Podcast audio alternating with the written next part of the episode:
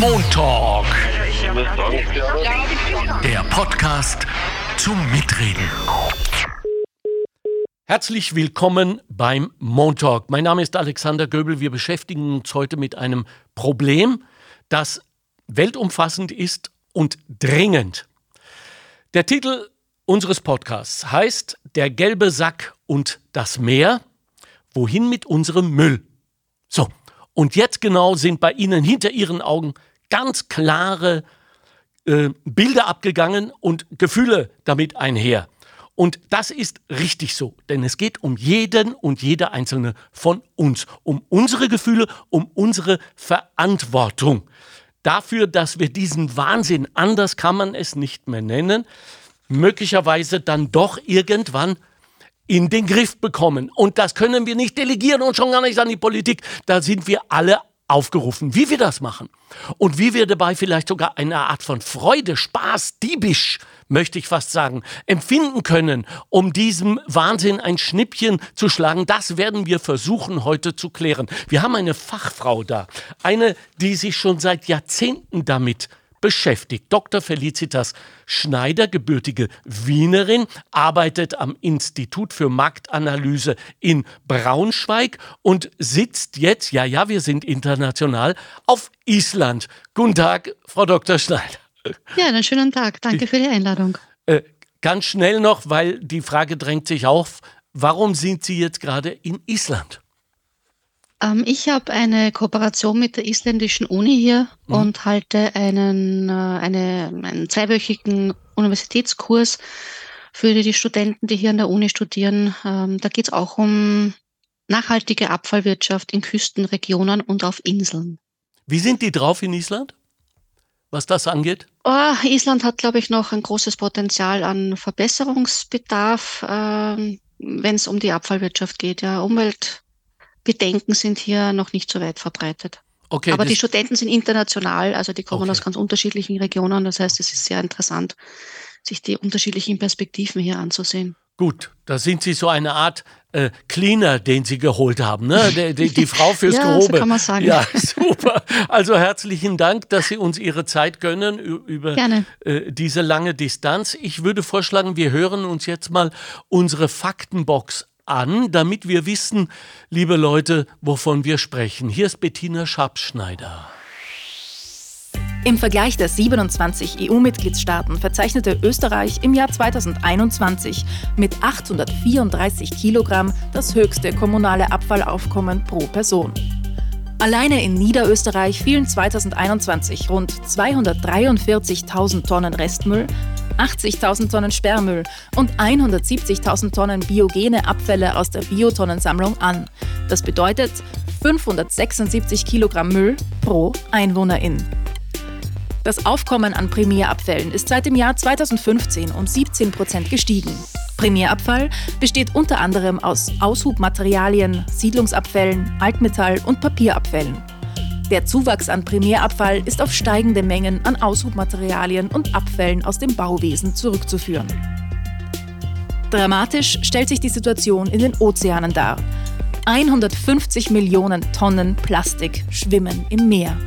Jährlich kommen bis zu 12 Millionen Tonnen dazu, Tendenz steigend. Anders ausgedrückt sind das bis zu 4% der weltweiten Kunststoffproduktion. Alleine aus Europa gelangen jährlich 500.000 Tonnen Plastik in die Ozeane. Das sind 66.000 gefüllte Müllfahrzeuge. Rund 40 Tonnen Kunststoff gelangen aus Österreich jährlich über die Donau ins Schwarze Meer. Quelle Bundesabfallwirtschaftsplan 2023 aus den Daten zur kommunalen Abfallwirtschaft in Niederösterreich und Global 2000. Danke, Bettina Schabschneider, für diese äh, angsterfüllenden Fakten. Frau Schneider, wie geht es Ihnen? Für Sie ist das ja nichts Neues, aber sind Sie immer noch geschockt, wenn Sie hören 150 Millionen Tonnen Plastik im Ozean? Ja, auch wenn man sich täglich damit beschäftigt, ist es immer noch ähm, eine Menge, die man sich gar nicht so richtig vorstellen kann. Mhm. Und ähm, meine Studenten sind dann auch oft äh, ein bisschen frustriert. Ne? Was können wir denn gegen diese Mengen machen? Äh, und dass sie halt oft sehr zweifeln daran, dass so einzelne Maßnahmen dann auch wirklich sinnvoll sind und dann irgendwann mal einen Effekt zeigen. Aber ja, ich hoffe, dass ich ihnen dann das richtige Rüstzeug mitgebe, um da wirklich was auch zu ändern. Ja, ich kann es auch verstehen, dass man aufgrund ah, dieser Vehemenz der Zahlen dann auch gerne mal den Kopf in den Sand steckt und sagt, da soll sich jetzt irgendjemand anderer drum kümmern. Allein äh, es ist so nicht. Wie schaut es aus mit der privaten, persönlichen, individuellen Verantwortung? Naja, die Abfälle kommen ja nicht von ungefähr. Das sind ja, natürlich versucht man immer die Verantwortung ähm, auf andere abzuschieben. Aber äh, bei diesen Mengen ist es halt so, dass man dass jeder Einzelne beitragen kann dazu, dass weniger Abfälle äh, insgesamt produziert werden äh, und auch, dass weniger Abfälle, wie wir jetzt in der Faktenbox gerade gehört haben, ähm, quasi dem offiziellen Abfallsammelsystem entkommen und äh, über die Abwässer in Flüsse, Seen und dann letztendlich auch ins Meer gelangen. Und ähm, ich habe erst gerade heute wieder mir wissenschaftliche Publikationen angeschaut, ähm, die schätzen, dass etwa 75 Prozent der Raucher ihre ähm, fertig zu Ende gerauchten Zigarettenstummel einfach wegwerfen. Und die sind halt dann auch sehr mobil ja. und äh, gehören zu den am meisten äh, am, an, im Meer und am Strand gefundenen ja. Ja. Ähm, Abfallteilen. Und, und da reden wir nicht von diesem Alibi-Produkt in Weiß, nämlich dem äh, Tabak und diesem Papier drumherum, das bietet sich so an, als es ist ja nur, ja, mal mhm. abgesehen von den äh, 70 äh, chemikalischen Stoffen, die da drinnen sind, sondern wir reden vor allem von den Filtern, richtig? Genau, mhm. also die Filter äh, bestehen aus Kunststofffasern, die schon sehr fein sind. Mhm. Und die sind natürlich, äh, wenn sie dann mal im Wasser liegen, ähm, können die durch den mechanischen Stress äh, sich also zerlegt werden, also durch die mechanische Beanspruchung, durch die Wellen, durch die Sonne. Und dann zerfällt das relativ schnell in Mikroplastik und das äh, dann auch in die Nahrungskette kommen kann und halt auch äh, negative Effekte auf die Lebewesen in den Flüssen, Seen und, und Meeren hat. Und ähm, ja, da müssen wir uns alle an der Nase nehmen. Ob das ja. jetzt die Flaschenpost ist, die, die, man im Urlaub dann mal über Bord wirft und hm. hofft, dass sie irgendwo wieder rausgefischt wird. Das macht jetzt vielleicht nicht das Kraut fett, aber wenn das alle machen würden, dann halt eben schon. Und deswegen ja. äh, können wir alle dazu beitragen. Ja. Äh, außerdem, wir sind ja lernfähig. Das muss man ja auch mal sagen, liebe Hörerinnen und Hörer. Äh, Sie äh, schütteln ein wenig zweifelnd den, den Kopf, aber immerhin, wir machen keinen Ölwechsel mehr am Bach. Ja, also immerhin, ja. wir werfen zumindest in der Regel unsere alten Kühlschränke nicht mehr in den Wald und so weiter. Mhm. Also da hat sich etwas getan und ich weiß auch noch ganz genau, als der Vorschlag kam, ich nehme mal an, das war vor 40, vielleicht sogar noch länger Jahren, wir mögen doch jetzt unseren Müll trennen, was da los war im Land. Ich weiß nicht, ob Sie sich erinnern. Ich glaube, es war ein grüner Vorschlag, ja. Und alle haben gesagt, jetzt sind sie vollkommen durchgeknallt, die Heimburger Narren. Äh, jetzt wollen sie, dass wir unseren Mist unter das Bett räumen, ja. Äh, heute stehen sie sehr stolz vor den Containern, weil sie genau wissen, was wo reingehört. Und ich bin stolz auf sie. Das heißt, wir sind doch lernfähig. Ja, wir sind in gewissem Ausmaß lernfähig. Ähm, das dauert dann meistens auch recht lange. Also wir haben, glaube ich, so die, die richtige getrennte Sammlung, so wie sie, wir sie im Großen und Ganzen jetzt haben, so um den 90er, Anfang der 90er Jahre hat das gestartet. Ah, ähm, jetzt mittlerweile können wir es ganz gut. Mhm. Äh, wenn man sich die äh, Zusammensetzung des Restmülls im Haushalt zum Beispiel anschaut, sieht man das immer noch. Ne? Da könnte man noch mehr was ja, getrennt sammeln. Ja. Äh, das ist ja auch der Grund, warum es jetzt auch eine Änderung gibt im Sammelsystem, äh, um die getrennt gesammelten Mengen zu erhöhen. Ähm, gerade auch äh, bei den Kühlschränken, die jetzt nicht mehr im Wald landen, sind natürlich auch andere Mechanismen genutzt worden. Also es war nicht nur das, die, die Bewusstseinsbildung, dass jetzt alle sagen, na gut, das ist schlecht für die Rehe, dann mache ich es halt, dann bringe ich es halt zur Sammelstelle. Da wurde auch etwas in der Finanzierung äh, des, der Behandlung für okay. die Kühlschränke verändert, dass eben ähm, diese Barriere äh, für den Haushalt, jetzt muss ich was zahlen, wenn ich äh, zur Sammelstelle gehe und meinen Kühlschrank dort abgebe, wie es eben früher war. Ja.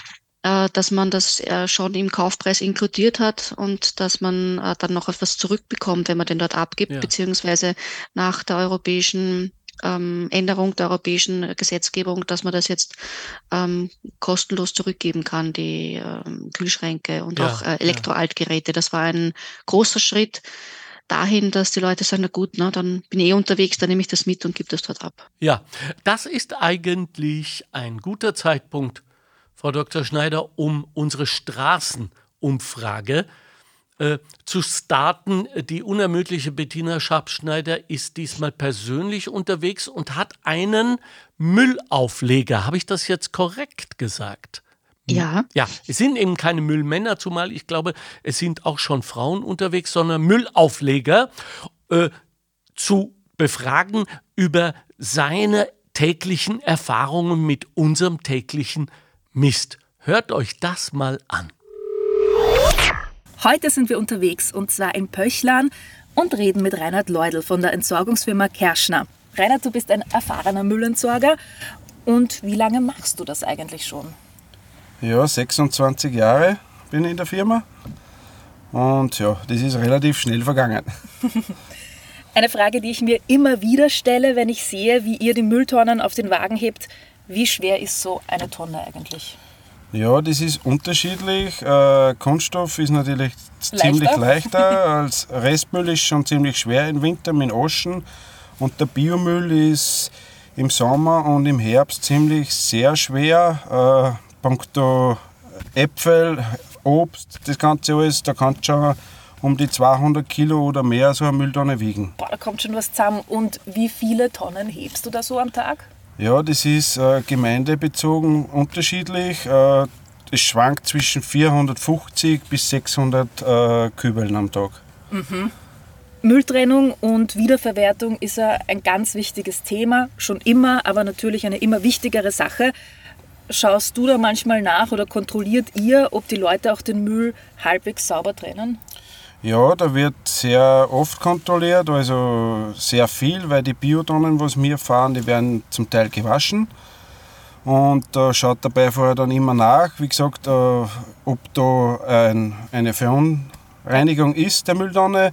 Wenn das so der Fall ist, bleibt die Tonne stehen, äh, wird ein Zettel verhängt, gemeldet an einen Gemeindeverband und ja, entweder trennt der Besitzer die Mülltonne dann selbst mhm. oder es wird eine Sonderentleerung gemacht, aber die ist halt dann zu zahlen. Nicht? Mhm. Und dann bleibt die Mülltonne, wenn er das nicht macht, wie gesagt, dann bleibt die Mülltonne stehen. Wieder stehen. Ja. Okay, also ihr informiert die Leute mal und schaut, dass das einfach gut trennen. Generell halten sich die Leute dran? Ja, also wie gesagt, es ist halt oft schwierig. Manchmal kostet halt Geld, dass die Leute das verstehen. Ne? Okay, und in der Biomülltonne findet man auch so manches nicht biologische Ja, da, also das ist schon teilweise sehr schwierig, überhaupt bei vielen Wohnblocken, da ist es vermehrt zu Verschmutzungen. Da sind Plastikflaschen, Glasflaschen, Zigaretten, alles, was eigentlich in einer Biomülltonne nichts verloren hat, ist da drinnen. Ne? Also gut, dass ihr nachschaut.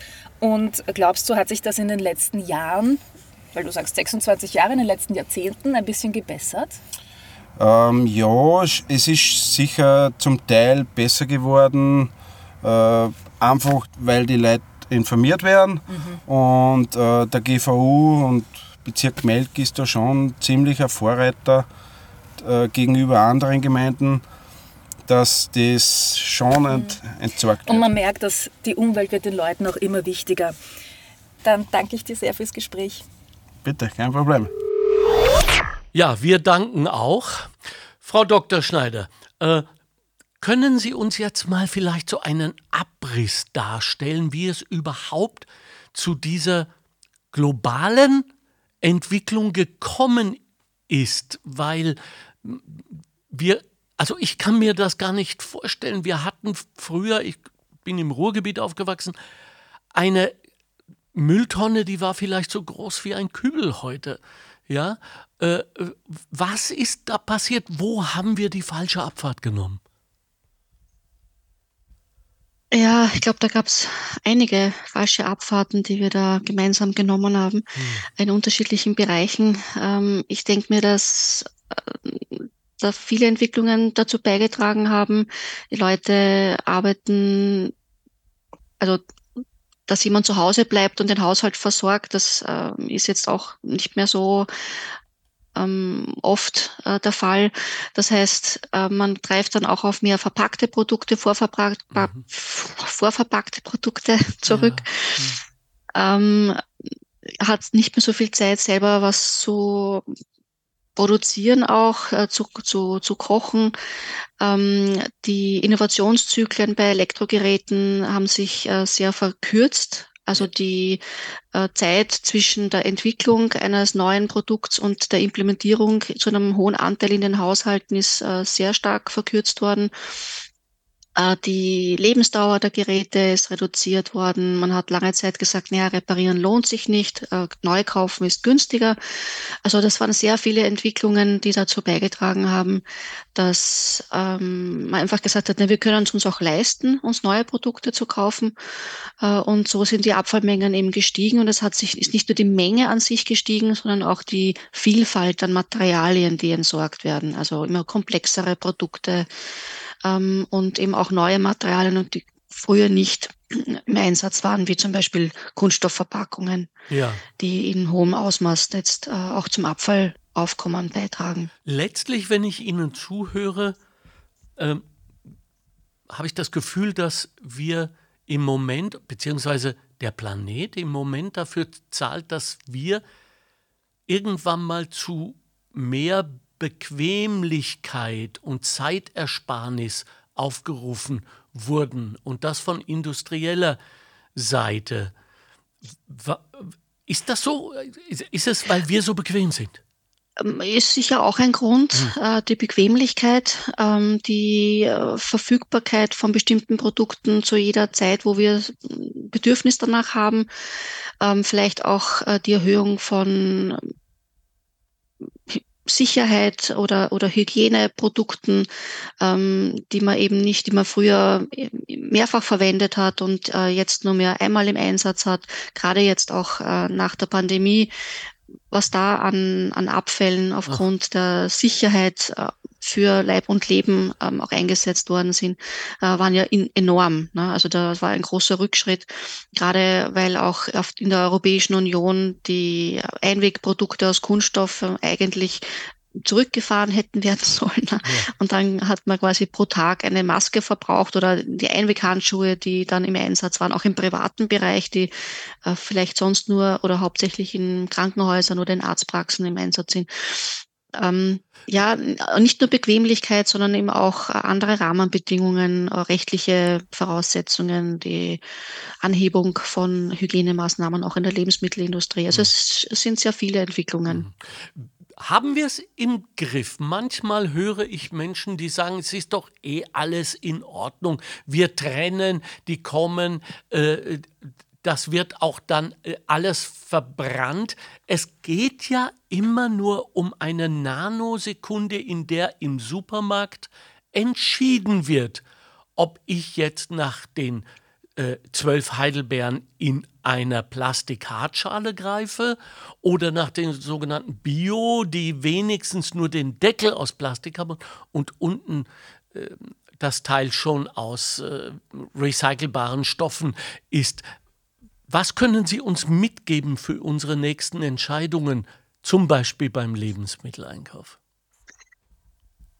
Ja, also ähm, wenn ich einmal im Jahr so in der Zeitung lese, Österreicher sind wieder äh, Weltmeister geworden im getrennten Sammeln von Altpapier oder sonstigen Altstoffen, dann muss ich ehrlich gesagt ähm, ja, bin ich immer etwas traurig, äh, dass wir wieder mal Weltmeister sind, weil es geht nicht darum, möglichst viele Abfälle getrennt zu sammeln, sondern es geht darum, möglichst wenig Abfälle insgesamt zu produzieren. Ja. Und ähm, gerade bei Einkaufsentscheidungen, die ich jeden Tag treffe, also gerade bei Lebensmitteln, ist es halt oder wäre es sehr sinnvoll, sich zu überlegen, brauche ich jetzt wirklich die abgepackten Lebensmittel oder kann ich auch mit einer nicht verpackten Banane leben oder mit ähm, einem, einem den vorverpackten Kräutern oder einem Kräutertopf, mhm. äh, wo ich das abschneiden kann und wo das nachwächst. Äh, also ich kann an sehr vielen Stellen äh, eine Entscheidung treffen, die weniger Abfälle ähm, nach sich ziehen. Und wenn wir das alle tun würden, dann könnten wir einen sehr großen Einfluss auf die Menge an Abfall, die wir pro Jahr produzieren. Jetzt gibt es ja zwei Möglichkeiten, um uns etwas beizubringen. Äh, Lob und Tadel sozusagen, mhm. respektive äh, Zuspruch und Strafe, nicht? Äh, der Müllaufleger hat es uns gerade erklärt, wenn er ein äh, Blödsinn in der Biotonne findet, wird das den Haushalt Geld kosten. Äh, es scheint, dass wir darauf am meisten reflektieren, aber ich wehre mich dagegen, dass wir nur auf diese Art und Weise lernfähig sind. Fällt Ihnen etwas ein, das uns emotional helfen könnte, um mehr Spaß, mehr Freude, nicht nur, wissen Sie, ich habe so ein Problem mit der Vernunft, weil wenn die wirklich so wirksam wäre, dann hätten wir keine Kriege mehr. Also das heißt, äh, wie können wir andere Gefühle erzeugen? Oder reichen die bösen Blicke auf des Nachbarns Einkaufwagerl an der Kasse äh, äh und, so ein halbloser Plastik kaufen? So, ja, da kriegt man ja auch nur Wickel, das hat ja keinen Zweck. Haben Sie einen Tipp? Ja, da bin ich vollkommen bei Ihnen. Ähm, es, es wird jetzt immer populärer, auch ähm, in unterschiedlichen Regionen, dass man weggeht von diesem erhobenen Zeigefinger und das Appellieren an, das macht man nicht und äh, schaut doch, denkt doch an die Umwelt, äh, hin zu Strategien, wo man ähm, die Leute aktiv mitnimmt und äh, sie selbst davon überzeugt sind, dass sie da jetzt eine gute Tat tun und, und das auch wirklich mittragen und emotional da mittragen. Ähm, vielleicht noch ganz kurz zu dem, was der Müllaufleger gesagt hat. Er hat gemeint, äh, da wird dann außen so ein Sticker dran geklebt und das bleibt dann stehen, die Tonne. Das ist halt gerade auch in Einfamilienhausgebieten äh, so eine so ein sanfter Druck äh, aus der Gesellschaft, weil alle anderen Nachbarn sehen nämlich dann, dass die Tonne nicht ausgeleert worden ist. Mhm. Und dann, ne, dann tuscheln mhm. die Nachbarn und dann ist man so, ui, ui, ui. Also das ist auch eine Möglichkeit, äh, nicht nur, dass man dann was bezahlen muss, wenn das extra ausgeleert werden muss oder dass man mehr Arbeit hat, äh, sondern dass auch eben, was die anderen über einen denken, ist ja auch immer das, woran wir uns selber messen, ob was unsere Handlungen gut sind oder schlecht sind. Mhm. Das heißt, man geht jetzt auch immer mehr in so Nudging äh, Aktivitäten. Das heißt, dass man versucht, auch die, die Umwelt so zu gestalten, die, die Alternativen, die gewählt werden können, so zu gestalten, dass die umweltfreundlichen Alternativen leichter umzusetzen sind und, und naheliegender sind als, ähm, als, als die anderen also als die weniger nachhaltigen Alternativen. Und äh, sei das jetzt, äh, wenn wir im Bereich äh, der Lebensmittel bleiben, ähm, dass beim Buffet kleinere Teller angeboten werden, damit die Leute zwar öfter kommen können, wenn sie noch hungrig sind, aber hm. nicht beim ersten Mal schon sich so einen Berg aufladen und dann die Hälfte davon wegwerfen, weil es ihnen vielleicht nicht schmeckt oder weil sie draufkommen, hoppla, da ist irgendwas drinnen, was ich nicht essen darf, ähm, sondern dass man da eben auch die Lebensmittelabfälle reduziert. Und das ist eben auch bei der Verpackung von Produkten, wenn ich es nicht kaufen kann, dann kann ich mich nicht, entscheiden. Ähm, gerade hier in Island ist halt so, dass auch sehr viele Lebensmittel verpackt kommen und meine Studenten dann sagen, ja, aber wir haben ja gar keine Möglichkeit, ähm, uns umweltfreundlich zu entscheiden. Und da ist es natürlich wichtig, dass die Wirtschaft oder die äh, Regierung entsprechende Alternativen auch anbietet im täglichen Umfeld. Wo landet unser Müll eigentlich? Bleibt der lokal oder schicken wir das irgendwo anders hin? Ähm, in der Faktenbox wurde vorher angesprochen die Primärabfälle. Ja. Ähm, das ist also alles, was also mal quasi im ersten Aufwaschen ähm, eingesammelt wird. Äh, dann gibt's noch die, die äh, Sekundärabfälle. Das sind die, die entstehen, wenn Abfälle behandelt werden, wenn Primärabfälle behandelt werden. In Österreich ist es so, dass wir eigentlich ganz gut aufgestellt sind, um Primärabfälle erstmal einzusammeln und, und zu verwerten oder zu weit zu behandeln. Äh, wir haben einige Behandlungsanlagen, die ähm, unter Verbrennungsprozessen eben die, die Energie, die in dem Abfällen drinnen ist, auch nutzt. Also Müllverbrennungsanlagen für Hausabfälle oder auch für, für Abfälle aus der Industrie und dem Gewerbe. Wir haben einige Recyclinganlagen ähm, in Österreich, die wir äh, mit den getrennt gesammelten Altstoffen auch versorgen können. Aber natürlich gibt es auch Abfallströme, die dann ähm, exportiert werden da gibt es auch bestimmte Regelungen, äh, welche rechtlichen Voraussetzungen da erfüllt werden müssen. Ähm, die Aschen oder Filterstäube aus der Müllverbrennung zum Beispiel äh, müssen Untertage deponiert werden und Österreich hat keine Untertagedeponie. Da gibt's ähm, dann Transporte nach, nach Deutschland, wo die ähm, dieses als gefährlich eingestuften Abfälle auch dann deponiert werden und ähm, unter sehr strengen Auflagen aber dort eine letzte Ruhestätte finden. Was wir jetzt von Ihnen hören, was man ja auch mitunter immer wieder gemeinhin liest, wie gut wir sind und so weiter, soll doch keinesfalls zur Gewissensberuhigung dienen. Das heißt, wenn wir dann ruhigen Gewissens, ich mache jetzt Anführungszeichen, mhm. ähm, unseren, unsere Lebensmittel vor allem wegwerfen, das kommt schon alles in die richtigen Wege. Was stimmt daran nicht? Ja, viele vergessen gerade bei den Lebensmitteln, äh, dass in der Produktion ja auch schon sehr viele Ressourcen eingesetzt worden sind, um das äh, Produkt äh, herzustellen. Also wenn ich den Apfel jetzt in der Hand habe und sage, der hat jetzt eine Delle, den will ich nicht mehr essen, den hm. werfe ich weg, dann vergesse ich oft, dass halt ähm, auch schon Saatgut äh, erstellt werden musste. Äh, es muss, wurde gegossen, äh, Pestizide wurden verwendet, ähm, es wurde verpackt, sortiert, transportiert. Also all diese Aufwendungen waren dann eigentlich ohne Nutzen, weil ich am Ende dann den Apfel wegwerfe und nicht ähm, esse. Ähm, und gerade wenn ich mir auch äh, tierische Produkte ansehe, äh, da ist es halt auch ein großer Wasserbedarf, äh, Landnutzungskonflikte werden da ähm, initiiert und ähm, deswegen sollte man doch gerade mit Lebensmitteln ähm, sehr vorsichtig und und und ähm, ja umgehen, also sehr, sagt man denn da richtig, ähm, einfach den Wert der Lebensmittel auch wirklich schätzen. Hm. Ähm, das ist uns in den letzten Jahren oder Jahrzehnten etwas abhanden gekommen, kommt jetzt gerade wieder. Da hat die Pandemie dann doch einmal auch einen positiven Einfluss gehabt. Ähm, aber wir dürfen auch nicht vergessen, dass Lebensmittel, die weggeworfen werden, in unseren Regionen dann äh, zumindest get hoffentlich getrennt gesammelt werden und einer biologischen Verwertung zugeführt werden. Aber in anderen Ländern der Welt ist das keineswegs der Fall. Und äh, unsere Kaufentscheidungen entscheiden dann auch, ob ähm, vielleicht ähm, Erdbeeren die aus Tunesien kommen und nicht unseren Standards entsprechen und dann dort weggeworfen werden, äh, die werden nicht biologisch ähm, verarbeitet. Da wird kein Kompost oder kein Biogas hergestellt, sondern die werden einfach irgendwo abgelagert und dann entsteht äh, große Menge an Methan, äh, was dann wieder zum Klimawandel beiträgt. Also unsere Entscheidungen haben nicht nur lokal ähm, Auswirkungen, sondern eben auch international. Ja, bleiben wir trotzdem im Lokalen. Mhm. Ähm, nach Jahrzehnten mehr oder weniger akribischer Mülltrennung plötzlich kommt dann jetzt alles doch wieder in einen gelben Sack. Können Sie nachvollziehen, dass manche sich da ein wenig verarscht fühlen? Ja, das kann ich durchaus nachvollziehen.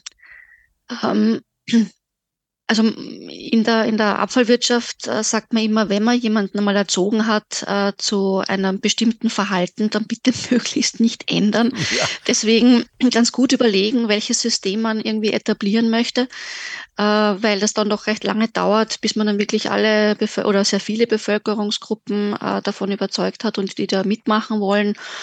Ähm, Äh, es haben sich aber die Rahmenbedingungen auch geändert, ja. ähm, wo ich durchaus auch äh, verstehen kann, ähm, dass hier jetzt eine Änderung äh, umgesetzt werden soll. Äh, was ich als positiven Aspekt empfinde, ist, dass es dann ähm, in ein paar Jahren ein harmonisiertes Sammelsystem für Kunststoffverpackungen oder Leichtverpackungen an sich ähm, in ganz Österreich geben wird. Weil wir hatten bisher ein äh, sehr heterogenes Sammelsystem und wenn jemand äh, viel gependelt ist oder einfach nur von einem Gemeindegebiet in ein anderes gefahren ist mit Wochenendhaus oder was auch immer oder arbeiten und wohnen, dann waren unterschiedliche Sammelsysteme äh, vorhanden und das hat auch zur Verwirrung geführt. Aber Sie haben es uns jetzt erklärt und es hat keine fünf Minuten gedauert. haben wir ein Kommunikationsproblem? Ein Kommunikationsproblem ja, äh, hinsichtlich der, warum jetzt umgestellt ja, wird? Ja, zum oder? Beispiel. Ja. Und, und zwischen, zwischen Entsorgern und Konsumentinnen. Ähm, ich glaube, es gibt in den unterschiedlichen Regionen in Österreich äh, unterschiedliche Kommunikationsstrategien und es gibt sicher ähm, Abfallverbände, die das besser lösen und manche, die das nicht so ähm, transparent oder nachvollziehbar erklären können. Ähm, ich glaube, dass äh, auch gerade, weil in die Haushalte jetzt in bestimmten Regionen ähm, damit darauf nicht eingestellt sind. Ne? Sie müssen jetzt mehr Kunststoffe getrennt sammeln, möglicherweise also in Wien zum Beispiel. Da werden jetzt alle Kunststoffverpackungen plötzlich getrennt gesammelt. Vorher waren es nur die Hohlkörper, äh, die getrennt gesammelt worden sind. Jetzt haben natürlich die Leute zu Hause nicht die Möglichkeit, ne, alle Kunststoffabfälle in der Küche irgendwie vorzusammeln. Das heißt, sie müssen sich einfach andere ähm, zu Hause andere Sammel- oder, oder Vorratssysteme anlegen. Ich glaube, das dauert einfach ein bisschen, äh, weil äh, ja, bis sich das wieder, wieder zurechtgeruckelt hat. Ne? Aber der Wiener, man, der matschkert ja immer gerne. Ne? das lasse ich jetzt mal unkommentiert. Aber äh, da wird schon was dran sein. Wie, wie können wir, und ich komme nochmal auf unser Gespräch eingangs des Podcasts zurück. Wie können wir unser aller emotionale Befindlichkeit verändern? Wir waren jetzt gerade bildlich im Supermarkt. Jede Kaufentscheidung ist auch eine Abfallentscheidung, mehr oder weniger, dass wir mhm. mal grundsätzlich damit anfangen, nicht nur an das Rezept denken, was wir dann damit zu kochen vorhaben, sondern auch was dann wohl damit passiert. Da geht es auch um Mengen, nehme ich mal an. Ja, je kleiner, desto schlecht, sage ich jetzt mal grob. Ja, mhm. äh, hat es auch etwas damit zu tun, dass wir vielleicht verlernt haben, mit Resten zu kochen? Oder ist es nur noch, dass wir keine Zeit mehr haben zum Kochen?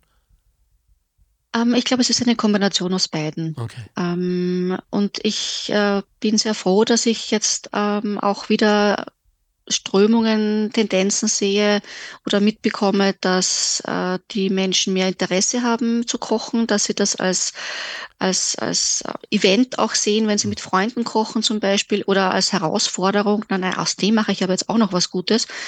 Äh, es gibt auch in den letzten Jahren immer mehr äh, Möglichkeiten zu unterstützen. Also, dass man jetzt nicht selber darüber brüten muss, mit welchem Rezept könnte ich jetzt da diese Reste verbrauchen, sondern dass Apps äh, Rezepte anbieten, dass man suchen kann, na, ich habe jetzt äh, drei unterschiedliche Reste, was kann ich denn sinnvoll daraus kochen? Äh, da gibt's immer mehr äh, Unterstützung äh, für Menschen, die keine Erfahrung damit haben.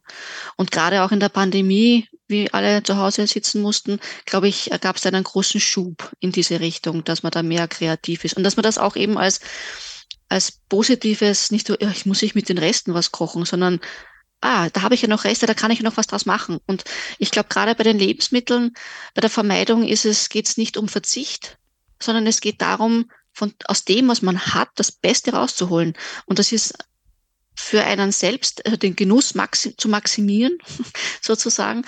Äh, und ähm, natürlich hat das auch Auswirkungen aufs Geldbörsel, weil man dann mit dem, was man eingekauft hat, auch den maximalen äh, Benefit herausholt. Ha. Und ich glaube, das ist vielen auch noch nicht so ganz bewusst. Und mit den steigenden Lebensmittelpreisen, so tragisch das ist für ähm, Bevölkerungsgruppen, die eh schon sehr knapp bei Kasse sind, dass auch noch die Lebensmittel ähm, teurer werden, ähm, ist es trotzdem hat es ein bisschen, zumindest eine ganz, ein bisschen einen positiven Effekt, dass die Leute sich mehr überlegen, äh, dass sie die Lebensmittel auch wirklich aufessen, die sie gekauft haben. Ich habe eine Idee. Ich höre Ihnen gerade zu und habe eine Idee entwickelt. Sie sind gut für meine Kreativität. Das ist doch schön. Das ist schön zu hören. Ähm, wir lieben Wettbewerber, oder? Mhm. Ich weiß, dass mittlerweile äh, es, ich weiß nicht, ob es schon produziert wird im, im Großen, aber es, es wurden digitale Mülltonnen schon entwickelt, die genau wissen, was in ihnen drin ist mhm. und was nicht drin sein sollte, die ja dann ein Alarmsystem haben. Klingt jetzt wie äh, Computer, äh, ist aber äh, möglich, wahrscheinlich im Moment noch ein wenig zu teuer. Aber was ist, wenn jetzt jede Gemeinde in einen Wettbewerb mit der Nachbarsgemeinde und dann die Region mit der anderen Region und so weiter, bis hin zu einem paneuropäischen Wettbewerb, wer produziert den wenigsten Müll, weil er schon sehr viel früher darauf achtet, veranstaltet, um uns auch ein wenig Freude daran zu machen. Ich, ich äh, lass nicht los bei dieser, bei dieser Freude. Was sagen Sie dazu? Das ist prinzipiell eine sehr gute Idee, mhm. wird teilweise auch schon umgesetzt. Ah, gut. Ähm, also eher so meistens so im Pilotmaßstab, also halt, dass das so eine Aktion ist und jetzt den nächsten Monat versuchen wir uns halt da irgendwie zu verbessern. Ähm, intern machen das teilweise auch ähm, Restaurantketten mhm. oder, oder Kantinenbetreiber, die dann ganz genau wissen, der Standort A hat so und so viel ähm, Lebensmittelabfälle pro pro Kunde und der Standort B so und so viele und äh, da gibt's noch Potenzial, sich zu verbessern. Ähm, wenn man es im Großen ausrollt, also gerade auch in den Haushaltsbereich, äh, muss man natürlich immer parallel darauf achten, dass die Leute dann nicht auf die Idee kommen, äh, ihre Abfälle illegal irgendwo zu entsorgen oder in des Nachbars Müllbehälter. Oder? Ja, ja, über die Ortsgrenze ähm, bringen. So Mülltourismus äh, ist dann genau. also auch ein, eine sehr einfache Methode, um äh, diese Zahlen zu Schöner. schöner zu machen, zu ja. beschönigen. Ja. Äh, soll, ist aber nicht das Ziel dieser Aktion. Ne? Also es soll schon darum gehen, wirklich äh, die wirklich produzierten Mengen zu reduzieren. Ähm, aber es gibt halt immer wieder kriminelle Kräfte, die das dann auch ja.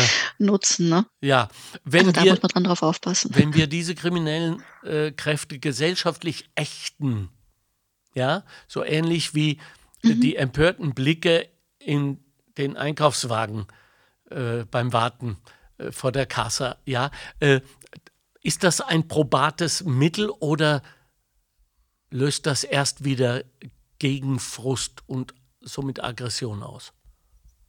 Also ich glaube, die Beeinflussung von sozialen Normen, mhm. darum, darum geht es ja bei diesen echten, ähm, ist auch ein wichtiger Aspekt, der mhm. immer mehr in der Abfallwirtschaft auch ähm, Fuß fasst. Äh, die, die Mechanismen, die notwendig sind, um so eine so Änderungen von sozialen Normen hervorzurufen, wirklich erfolgreich hervorzurufen, sind noch nicht ganz erforscht oder sind gerade so in der Entwicklung. Äh, es hat sich zum Beispiel gezeigt, ähm, ganz bekanntes Beispiel ähm, bei der ähm, Verbot von Kunststoff-Einwegtragetaschen äh, gab es in Irland äh, ein, ein also dieses Verbot und parallel dazu äh, auch eine bewusstseinsbildende Kampagne und äh, die haben es wirklich hingekriegt, äh, relativ flott äh, die Verwendung von Einwegtragetaschen wirklich zu, zu ächten in der Gesellschaft. Und Leute, die halt nicht mit ihren Mehrwegtaschen da rumgelaufen sind, äh, da gab es dann, im, also wenn man quasi seine eigene Tasche vergessen hat, äh, gab es im Supermarkt dann auch so Ersatztaschen und da stand dann drauf, na, ich habe meine Mehrwegtasche vergessen, so quasi, dass alle sehen.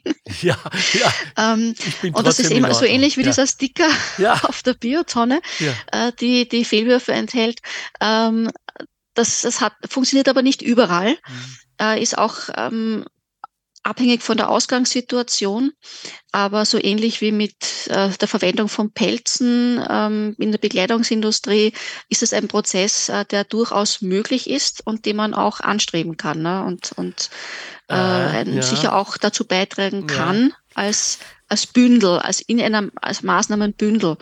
Ähm, Einzelmaßnahmen sind ähm, oft nicht so erfolgreich, aber ja äh, die, die, eine Vielzahl an Maßnahmen, die man setzt, äh, verspricht ja. meistens ähm, größeren Erfolg. Frau Dr. Schneider, weil Sie so jetzt äh, die Pelze angesprochen haben äh, und, und wir ja doch auch schon ein paar Entwicklungen in Gang gesetzt haben, die unseren Problemen ein wenig mehr entgegenkommen mit Mülltrennung und so weiter.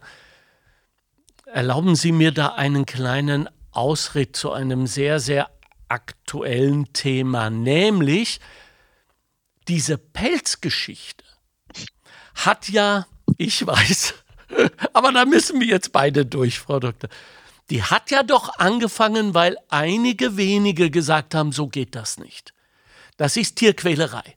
Ja, das haben sie dann ein paar Jahre gesagt und alle haben gesagt, ja, ja, das ist Tierquälerei, das geht nicht. Und nichts hat sich geändert. Ja, gefühlt hat sich etwas geändert, als Leute dann anfingen, jenen Damen und Herren, die in der Öffentlichkeit mit Pelzen herumgelaufen sind, diese mit Lack zu besprühen und ein paar andere soll sein sehr radikale Maßnahmen. Das gleiche bei der Tierhaltung. Ja, äh, das heißt, sind wir wirklich diese Gesellschaft, die immer nur diese Radikalität braucht, damit etwas dann in ein paar Jahren in die richtige Richtung läuft. Ich sage das und Sie werden wissen, worauf ich hinaus will, natürlich zu den Klimaklebern. Ja, ähm, geben Sie mir doch mal eine, eine akademische Betrachtung äh, dieses Phänomens. Wie stehen Sie dazu? Oh, also eine akademische Betrachtung kann ich äh, leider nicht anbieten, mhm. weil ich kein Sozialwissenschaftler bin, sondern ähm, Technikerin. Ähm, ich, also ich kann nur eine persönliche Sicht der Dinge äh, präsentieren. Ähm, ich glaube, es, es gibt Maßnahmen, die man setzen kann, um einfach die Bevölkerung aufzurütteln und auch um Politiker irgendwie zum Handeln zu zwingen. Ähm, für mich gibt es aber auch bestimmte Grenzen, die man einhalten soll. Ja. Ähm, ich, äh, Sie haben es am Anfang erwähnt, ich äh, komme ursprünglich aus Wien und arbeite jetzt in Deutschland. Ich pendel sehr viel. Und egal welches Verkehrsmittel ich nehme, irgendwas ist immer. Ja. Und ähm, das äh, führt auch dann bei den Pendlern zu, zu Frust und ich kann auch Menschen verstehen, die dann diese Klimakleber von der Straße reißen und äh, eine Ohrfeige verabreichen. Ähm, ich glaube, wir müssen schon versuchen, in einem Dialog äh, zu bleiben. Ähm, und ähm, ich denke mal, bestimmte Maßnahmen sind dafür dann oder, oder ähm, Aktionen sind dafür dann weniger geeignet, im Dialog zu bleiben. Ähm, und ich glaube, wir müssen alle mitnehmen. Ähm, ich weiß, dass eben dieses Reden so, ja, na, schaut's doch die armen Tiere und schaut's doch das, das wird jetzt äh, kurzfristig nicht so äh, effektiv sein. Aber ich glaube, langfristig müssen wir auch wirklich Alternativen anbieten können. Und gerade auch bei in, in der Mobilität ist da gerade viel am, am sich ändern. Mhm. Ähm, und ähm, auch hier ist die Mischung der, des Maßnahmenbündels, das man anbietet und umsetzt, äh, der Erfolg, äh, ja. äh, der Weg zum Erfolg. Ja. Äh, ich, ähm. ich erinnere nur, und dann bin ich auch schon fertig, aber es ist nun mal da, dieses Problem im Moment. Ich erinnere daran, dass äh, beim Weltwirtschaftsforum, ich glaube es war 2000, 2014, 2015 oder so zum ersten Mal die sogenannten äh, autonomen Radikalen, also die mit den schwarzen Hoodies äh, aufgetaucht sind, die zunächst einmal mit äh, Kerzen durch die Straße gegangen sind und Kumbaya gesungen haben. Das hat natürlich überhaupt niemanden in den Limousinen und den Privatjets irgendwie interessiert. Dann plötzlich barsten einige Schaufensterscheiben und äh, dieses Phänomen hat es sogar auf CNN geschafft, weil es war ein kleiner Skandal und das lieben wir ja.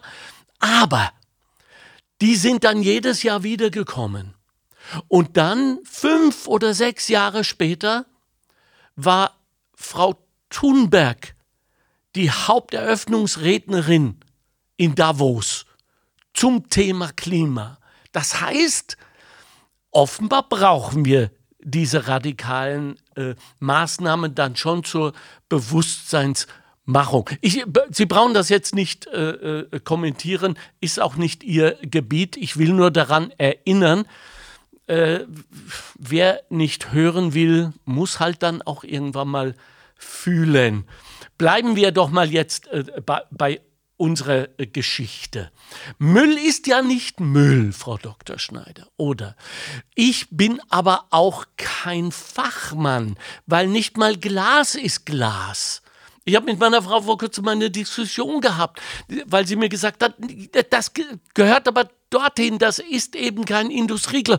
Sag ich, um Gottes Willen, Industrieglas oder Privatglas, was jetzt noch alles? Gibt es ein, eine Fibel, gibt es eine Plattform, wo wir unser tägliches Glas studieren können? Also die, die meisten Abfallwirtschaftsverbände äh, bieten Informationsmaterial an, äh, was in ihrem ähm, Zuständigkeitsbereich wie gesammelt werden soll. Ja. Ähm, also Sie haben gerade das Glas angesprochen.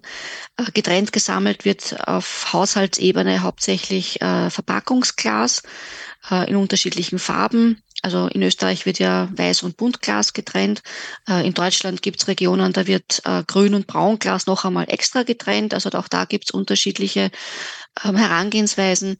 Ähm, Flachglas, also wie Fensterglas oder ähm, Vasen oder ähnliches, enthalten oft auch zusätzliche Zuschlagstoffe, die im Verpackungsglas nicht enthalten sind und können daher im normalen Recyclingprozess für Verpackungsglas, äh, sollten die eher nicht eingesetzt werden. Deswegen ähm, wird ähm, so Glas, das eben in Produkten verarbeitet ist und nicht in Verpackungsglas, ähm, meistens nicht getrennt gesammelt.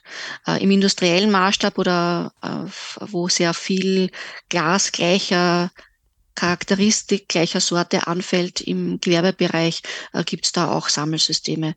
Ähm, die werden dann vielleicht nicht mehr für ähm, Glasprodukte, also als Verpackung ähm, wiederverwertet, sondern es gibt auch die Möglichkeit, aus Glas dann ähm, Isoliermaterial herzustellen zum Beispiel, also andere äh, Verwendungszwecke im, im Bausektor zum Beispiel ähm, mhm. zu, zu nutzen. Also einmal mehr, es bedarf der Kommunikation und äh, der Information. Information über das, was in unserem Haushalt passiert, ist keine Bringschuld, sondern eine Hohlschuld. Wir müssen uns informieren, um möglichst wenig Unheil anzurichten. Ja, also sehr viele Abfallwirtschaftsverbände haben auch sehr, sehr kompetente Abfallberater, die, ähm, die man natürlich auch anrufen kann und wo man sich im, im Verband, in der Gemeinde auch um, erkundigen kann, ähm, was man denn wie entsorgen soll. Äh, die sind aber auch sehr aktiv in, im Bildungsbereich. Das mhm. heißt, die kommen in Schulen, die kommen in Kindergärten und ähm, lernen schon den Kindern äh, worauf es ankommt, eben dass Abfallvermeidung das Wichtigste ist und nur dann, wenn man ähm, Abfall nicht vermeiden kann, dass dann eine getrennte Sammlung äh, relevant ist. Und was passiert dann auch mit den Abfällen? Es ist nicht nur, was mache ich denn vor Ort, weil dann glauben die Leute, ja, okay, aus den Augen, aus dem Sinn, ähm, sondern auch die Information anzubieten, was denn danach damit passiert. Einfach damit die Leute auch wissen, warum muss ich denn das jetzt getrennt sammeln? Ne? Was bringt es denn genau. für einen Benefit? Ne? Kann man das nicht aus dem äh, äh gemeinsam gesammelten Hausmüll dann nochmal irgendwie ähm, wegsortieren? Ja. Und äh, das ist ähm, ein wesentlicher Aspekt ähm, und was finde ich auch äh, in vielen Regionen in Österreich sehr gut umgesetzt, dass man die Möglichkeit hat, auch Abfallbehandlungsanlagen zu besuchen, dass man dort sieht, ah, das ist jetzt nicht eine geschlossene Halle und was da drinnen passiert, ist das Geheimnis und wer weiß, was da passiert. Und ich sammle da getrennt und ähm, macht, habt ihr viel Aufwand damit und dann am Ende wird alles verbrannt, sondern nein, dass man eben sieht, das wird wieder verwertet, das kommt wieder in den Kreislauf und ähm, ich, das finde ich eben ganz wichtig, dass es diese Angebote auch gibt. Das ist nicht selbstverständlich. Ich sehe das äh, in meiner Vorlesung hier mit Studenten aus Kanada, den USA, aus ähm, anderen europäischen Ländern oder aus Südamerika. Die schauen mich dann ganz äh, erstaunt an, was, da gibt's regelmäßige Führungen in der Müllverbrennung. Ah, das haben wir noch nie gehört. Also das ist ein wesentlicher Punkt ähm, in der Bewusstseinsbildung der Menschen, dass sie auch verstehen können, äh, warum sie denn das machen oder äh, warum sie die Batterie nicht in, die, in den Hausmüll entsorgen sollen, weil es eben dann zu toxischen Substanzen äh, in der Verbrennung kommt und dass man doch viel besser äh, dran ist, wenn man die Ressourcen, die in der Batterie enthalten sind, ähm, nochmal nutzen kann und nochmal in den Stoffkreislauf einbringen kann. Ja. Also das ähm, ja. Äh, ist ein Mist, ja, mir fällt gerade ein, auch äh, dieser Reparaturbonus ist ja ein Erfolgsmodell, richtig? Genau. Das ne? ist äh, auch ein, ein, ein Anreiz äh, weg von dieser Wegwerfgesellschaft ja. hin zu den, ähm, wir nutzen, wir verlängern die Lebensdauer, also die Nutzungsdauer. Genau. Viele Produkte sind ja auch, würden länger leben, nur werfen wir sie weg, auch wenn sie noch funktionieren. Ähm, aber auch um die Nutzungsdauer zu ähm, verlängern, auch Reparaturcafés, also wo Leute selbst lernen, Kleinigkeiten zu reparieren, ja. äh, sind jetzt gerade in großer Mode und das finde ich wirklich großartig, dass äh, sowas auch angeboten wird. Äh, natürlich bedingt das auch, dass die Produkte so produziert werden, dass man sie zerlegen kann, dass man Einzelteile austauschen kann, dass auch Ersatzteile angeboten werden. Und da gibt es eben Unternehmen, die sich da sehr gut etabliert haben, die äh, ihre Produkte im Modulbauweise anbieten und andere, die sich nicht wirklich mit, äh, mit Ruhm bekleckern, um es mal so zu formulieren, ja. äh, weil sie ihre Produkte eben ähm, verkleben, also das Gehäuse verkleben und man dann äh, die Produkte nicht zerlegen kann. Ja. Und da muss dann auch der Gesetzgeber darauf schauen, dass er solchen ähm, Strategien auch den Riegel vorschiebt. Und äh, da hat das Circular Economy Paket in der EU, glaube ich, auch äh, einen weiteren Schritt äh, gesetzt. Äh, natürlich dauert das immer, bis das implementiert ist am Markt, mhm. aber ja, die Richtung ist zumindest einmal ja. schon äh, ja. wesentlich. Wir haben ja, glaube ich, diese geplante Obsoleszenz äh, mhm. äh, überwunden. Nicht also, dass äh, Geschichten gebaut werden, wie zum Beispiel Handys, die äh, ab einem gewissen Moment irgendetwas funktioniert nicht mehr, sodass wir quasi gezwungen werden, äh, sie wegzuwerfen und die nächste Generation. Also da fällt der Apple auch nicht weit vom Stamm. Ja, also überwunden würde ich jetzt nicht unterschreiben, aber Ups. ich glaube, wir sind auf dem richtigen okay. Weg. Gut, mit einer gesteigerten ja. Verantwortung ja. der Produzenten ja. äh, da auch umzugehen. Also es ist ja schon einmal ein großer Schritt, wenn wir es dann so weit haben, dass alle ähm, Mobiltelefone äh, die gleichen Ansch also Stecker, Stecker für ja, die Ladegeräte endlich. haben, ne? dass man ja, dann das ja. Ladegerät Übrigens, auch für äh, andere Dafür hat die kann. EU gesorgt. Darf ich das auch mal sagen? Es ist nicht nur alles Böse, was von der EU so, kommt. Das kann ich durchaus unterschreiben. Ja, ja. Eben. Also äh, auch diese Keule wollen wir ein wenig enthüllen. Äh, Frau Dr. Schneider, wir sind äh, durch. Äh, ich danke, es gäbe noch unglaublich viele Fragen, aber ich höre schon Ihre Studenten draußen in den isländischen Sturm rufen, wann kommt sie zur Vorlesung? Vielen, vielen, vielen Dank für, für das, was Sie tun. Vielen Dank für das, was Sie schon seit Jahrzehnten tun und dass Sie jetzt auch äh, dieses, äh, unser Land, in dem wir alle so happy sind, von dem wir alle immer wieder behaupten, zu Recht, es ist ein kleines Paradies, so wunderbar da draußen repräsentieren und so vernünftig. Und danke, dass Sie mir auch äh, gefolgt sind heute bei ein paar emotionalen Eskapaden, die ich da versucht habe, damit wir alle mehr Spaß daran entwickeln, das Richtige zu tun und das Falsche äh, zu verhindern. Ich werde Sie jetzt nicht entlassen, ohne Ihnen nicht noch ein Versprechen abzunehmen, dass wir in äh, baldiger Zeit mal wieder zusammenkommen und äh, um über Entwicklungen sprechen, über das, was Sie mhm. vielleicht sogar mit Ihren Kolleginnen angestoßen haben, äh, zu sprechen und das auch zu feiern. Ich glaube, in dem Feiern liegt irrsinnig viel Chance, die wir noch haben. Ja, auf alle Fälle. Äh, wenn ich Ihnen jetzt eine, ja, ich sage, es ist eine Vision, möglicherweise ist es äh, noch eine Utopie, vorhalte, die da sagt, wir haben als dieses wunderbare Österreich eine große, große Chance, ein Vorzeigeland für die EU allemal, vielleicht sogar für die ganze Welt zu werden, wie man dieses Problems Herr werden kann. Äh, ist das blauäugig? Mm, nein, ich glaube, wir haben gute Voraussetzungen. Ja. Also wir sind schon ganz gut unterwegs eben mit dem Recycling oder mit, mit ähm, Abfallmanagement. Ähm, Systemen. Ja. Äh, da ist Österreich äh, schon ein Vorzeigeland, kann ich durchaus unterschreiben.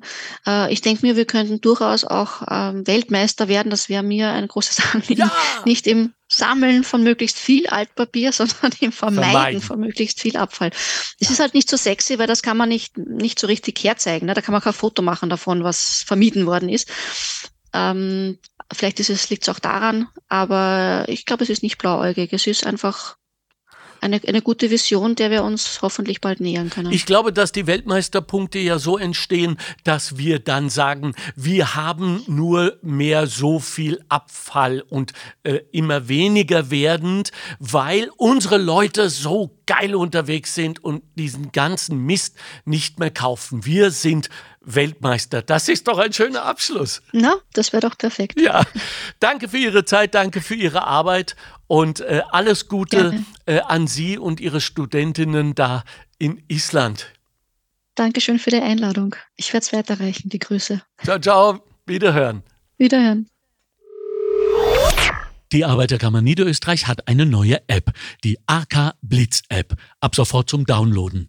Bleiben Sie am Laufenden, erhalten Sie alle relevanten Informationen und Sie wissen ja, noch nie war es so wertvoll zu wissen, wo man seine Informationen her hat. Die AK Blitz App, ab sofort zum Downloaden. Das war der Montalk. Chefredaktion Susanne Kahner. Redaktion Mario Gattinger und Karina Karas. Straßenumfragen Christoph Baumgarten. Faktenbox Bettina Schabschneider. Technische Leitung Stefan Dangl. Administration Christina Winkler. Am Mikrofon Alexander Göbel.